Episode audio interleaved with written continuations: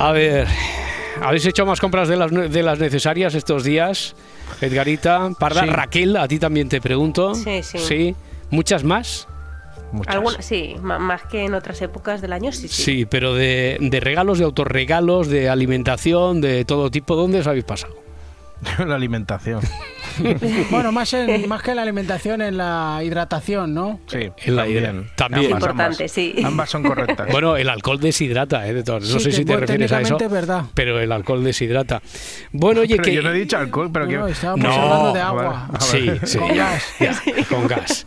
Eh, Y bueno, lúpulo.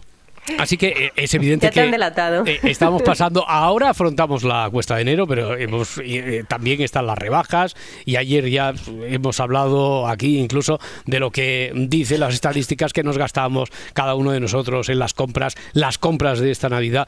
A Raquel Mascaraque, que siempre la presentamos como periodista especializada en psicología emocional, también lo conoce- la conocemos por ser especialista en marketing sensorial. Así que- qué mejor interlocutora para hablar de esto de las compras compulsivas, ¿no, Raquel? Sí, sí, ¿Por sí, dónde porque, empezamos?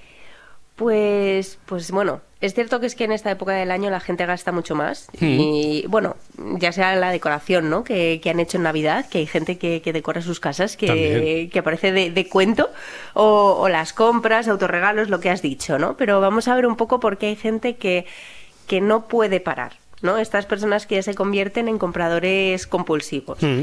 Y es que actos como comprar eh, liberan en nuestro cerebro dopamina, que comúnmente es conocida como la hormona de la felicidad, pero eh, no, este neurotransmisor tiene una misión más importante y es que nos motiva para conseguir algo que consideramos bueno, pero también para evitar algo malo. O sea que no, no solo aparece para motivarnos cuando queremos conseguir algo, sino también cuando queremos evitarlo. Por ejemplo, si tú ves en el supermercado un carrito de chocolate gratis y te encanta el chocolate, pues ir corriendo a por chocolate gratis, ¿no? Ese, ese acto de correr está motivado por la dopamina. Pero Ah. si ese carrito es de brócoli, el hecho de girar en el primer pasillo que puedas y salir corriendo porque no te gusta ni el olor, también está motivado por la dopamina. ¿Vale? O sea que, que nos genera el placer de hacer algo, no, no, nos, no nos genera el deseo. Oye, que a alguien de- también a lo mejor le puede, le puede motivar lo del brócoli. Un, Eh, sí, sí, un abrazo sí, y un claro. saludo. A mí el eh, brócoli me gusta, ¿eh? A los cultivadores de brócoli, eh, pero claro, sí, sí, en términos generales Pero, no es lo mismo que el chocolate. Ya. Claro, es eso, o sea, o fumar tabaco. O sea, Fumar. la persona que, que ha fumado varias veces Hemos pasado del chocolate, a fumar, sí. ¿eh? Bueno, a ver, sí, sí, sí, hemos pasado, hemos pasado. Claro, porque no implica que, que sea bueno. O sea, la persona desea un cigarro, Sí. pero esto no implica que le produzca mm, placer. O, ligándolo a las compras, deseas seguir haciéndolo, aunque termines sintiendo culpa porque mm, te estás gastando demasiado dinero y ya no, no te caben más camisetas de- en el armario o más de lo que sea. Entonces, la dopamina se libera para motivarnos a algo no se libera cuando ya lo hemos realizado, ¿no? Es, es la anticipación de, de conseguir algo, no, no la satisfacción cuando lo tienes. Hmm. O sea, y esto tiene una relación directa entonces con lo de las compras porque funciona igual, igual que nos decías de lo que ocurre en el supermercado o cuando vamos a, a- a fumar. Claro, según Hmm. varios estudios, pues el consumismo excesivo eh, hay veces que se relaciona por lo general a estados de ánimos depresivos, pues mm, por motivos de trabajo en los hombres y problemas de baja autoestima en las mujeres, ¿no? Al final es una manera de, de evadir estas emociones o de no reconocer el, el problema. Es como un poco poner un parche bajo pues chutes de dopamina que te hacen sentir bien, pero durante poco tiempo. Entonces tienes Ya. que volver a ello, ¿no? Es encontrar la manera de, de pues quitarte la sensación de frustración y, y ansiedad, aunque sea solo un ratito. Y es ahí donde se convierte en un problema. Quiero decir que nunca uno queda satisfecho porque solo sirve para un ratito y a lo mejor genera incluso mayor ansiedad para Claro. volver a intentar satisfacerlo de la misma de la misma forma. Entra uno en el círculo vicioso. Es- sí, tal cual, es un poco síndrome vicioso al final. Uy, síndrome vicioso, círculo vicioso, ¿no? El, el síndrome de compra compulsiva, Ah, sí. sí.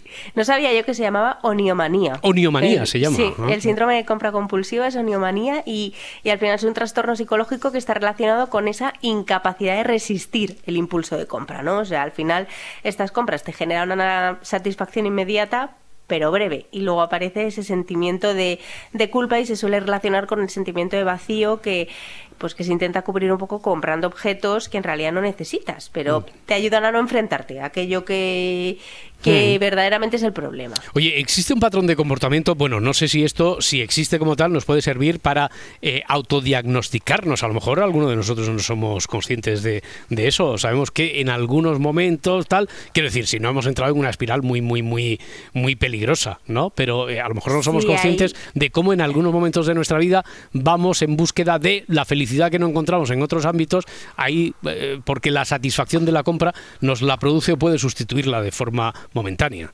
Sí, sí, sí. Según el estudio de Jessica Bolton, hay cuatro fases Mm. principales, ¿vale? El primero es la anticipación. Entonces tú ya empiezas a pensar sobre ese producto en concreto o simplemente piensas en comprar algo. Eh, ya, así en lo general, lo que sea, sí, Sí. Mm. es- ya piensas, se te mete en la cabeza la idea de comprar, comprar, comprar, comprar y no sale.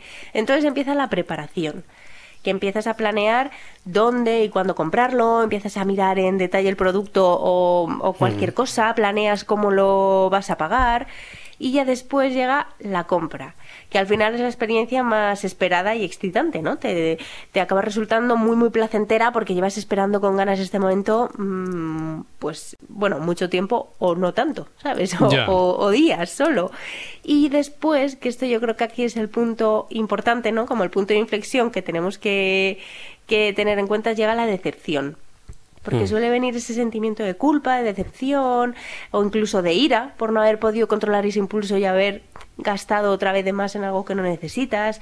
Y entonces al final, eh, aunque haya ira y haya culpa, eh, otra vez vuelves al bucle y Mm. empiezas a la anticipación de pensar en comprar. O sea, se te va ¿no? el- el- la culpa de comprar Sí. volviendo a pensar en comprar de nuevo. Fíjate que esta de, de- la decepción, al menos yo, no sé si vosotros os pasa algo parecido, la tengo más relacionada con la compra no compulsiva, sino impulsiva. Quiero decir, cuando me estabas describiendo todo eso, me estaba poniendo en situación, estás viendo la tele, la tienes ahí puesta de fondo, de madrugada, eh, teletienda, eh, de- del que ha analizado mucho la teletienda en sus monólogos Edgarita, Sí. te venden el No Wet Wonder 4, que no sabes exactamente para qué. La batamanta. También, eh, pero a veces es que no sabes exactamente para qué lo Sí. necesitas siquiera, pero tú mismo te excusas con una necesidad y con lo bien que te va a ir ese producto. Después, claro, cuando te llega es un La poco... baba de caracol, eso es... Claro, de tecnología chichinabo Sí. que no, no sirve para nada, ¿no? No La- sé la si tiene algo que, por ejemplo, no sé si tiene algo que ver también con, con todo ese proceso, Raquel. A ver, no es el mismo proceso porque eso es algo más esporádico Hmm. Y, y al final te puedes sentir mm, como más tonto, ¿no? De, joder, ¿cómo he caído en esto? ¿Cómo me he gastado el dinero en esto? Y lo otro es más un problema que realmente se tiene que tratar en, en terapia con un profesional porque estás tapando otros problemas que hay que desvelar. Quizás esa compra, esa compra impulsiva Mm.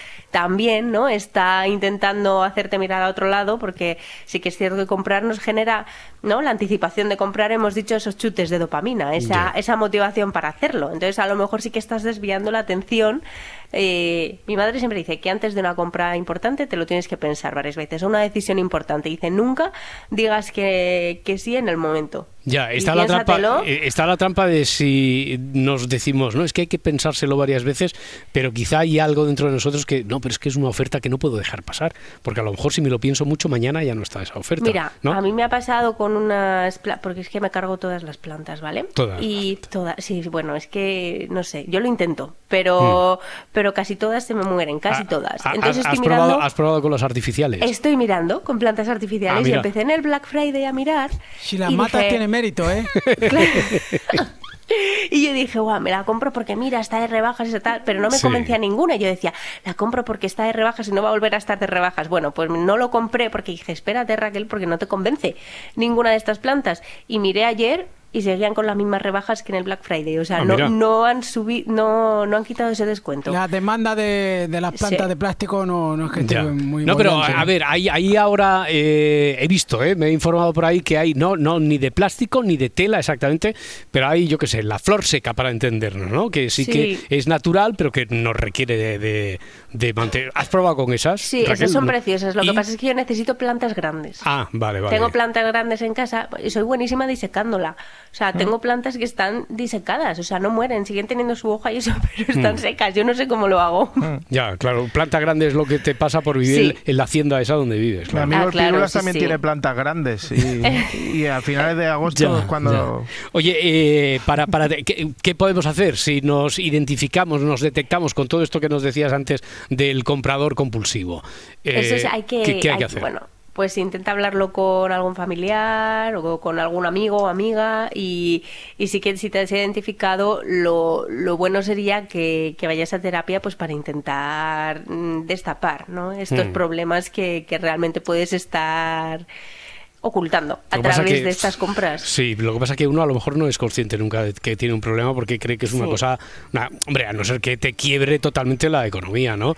Pero que quizá puede pensar que es una cosa menor. Está dentro de este Sí, mundo. por eso es bueno también que las amistades estén ahí al tanto. Ya, para decir, oye, ¿tú crees que es Claro. normal que haya comprado mm, tres vitrocerámicas en la Eso última es. semana? Y ya, que alguien te advierta. Muy bien, Raquel Mascara, que ha sido un placer. Muchas gracias. Igualmente, Hasta chao, la, chao. hasta la próxima semana. Ya veremos cómo te saludamos, ¿eh? A ver si, a ver si ponemos... Habría que de- despertarla con una bocina de camión. Ah, pues mira, la próxima semana seremos contundentes. Hasta luego. Chao, chao. Edgarita, Parda, no os vayáis muy lejos.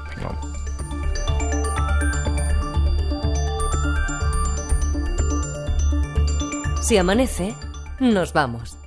Cadena Ser.